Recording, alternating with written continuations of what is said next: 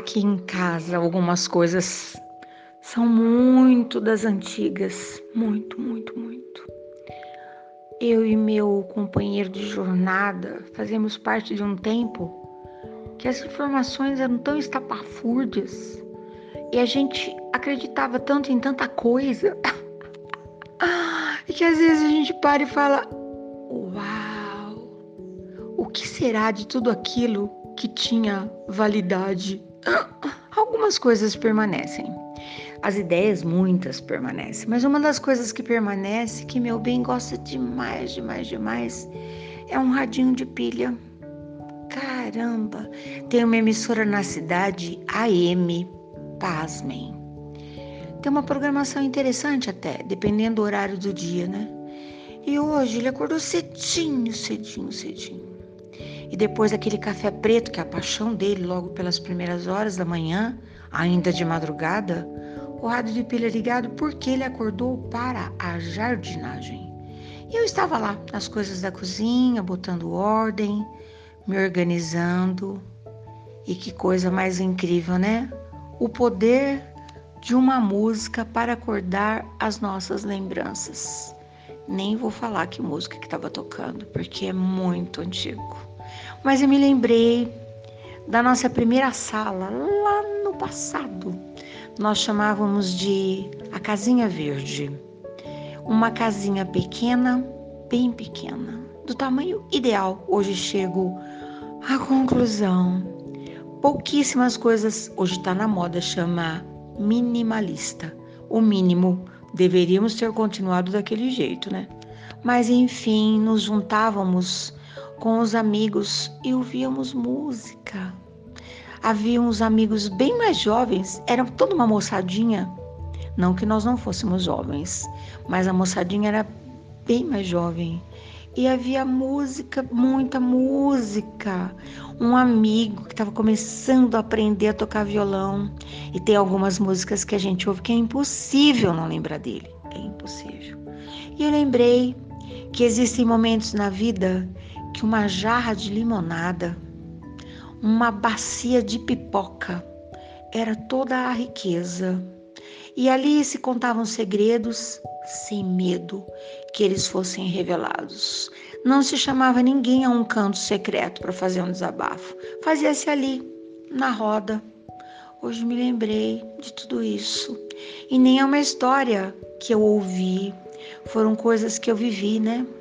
Nós éramos recém-casados, a moçadinha toda solteira, vários casais nasceram dali, várias histórias de amor aconteceram dessas reuniões. Era um grupo de jovens e eu e meu marido, recém-casados, éramos os coordenadores, os organizadores, éramos nós que cuidávamos daquela moçadinha para que eles estivessem bastante tempo ali.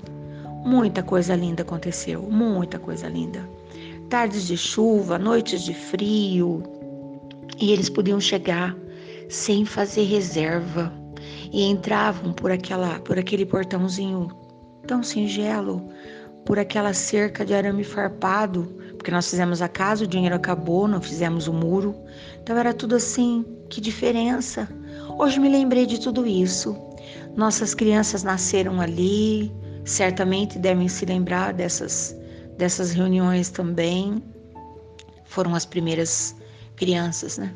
Nós praticamente fomos padrinhos da maioria dos casamentos que aconteceram ali, advindos dessas reuniões.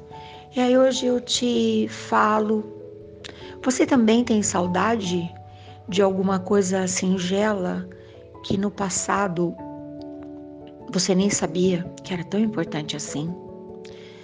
Algumas coisas hoje te fazem pensar o que de fato é real, o que de fato importa. Será que nós vamos dar uma volta imensa para voltar na singeleza, na simplicidade daquilo que não havia nenhuma segunda intenção?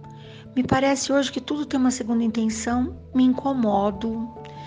Gosto quando as coisas acontecem simplesmente porque elas estão, elas estão disponíveis, porque elas estão, elas são possíveis e que cada um pode oferecer aquilo que tem de melhor. que não é o, o ter, na verdade, é o ser. Tenho me importado tanto com o ser, porque o ter fica mais claro a cada dia. Hum, hum, hum. Parece que ele não significa muita coisa, não, hein? Conheço um monte de gente que tem, mas não tá sendo, não tá resolvendo. É isso. Acordei saudosista, uma música me trouxe de volta para um passado longínquo. Faz parte da minha história, da minha história de muitos, né? Eu acho que hoje continuarei, não vai ser mais um rádio de pilha, lógico que não, estou longe dele. Meu bem está lá no fundo do sítio, cuidando das podas, dos plantios, da colheita.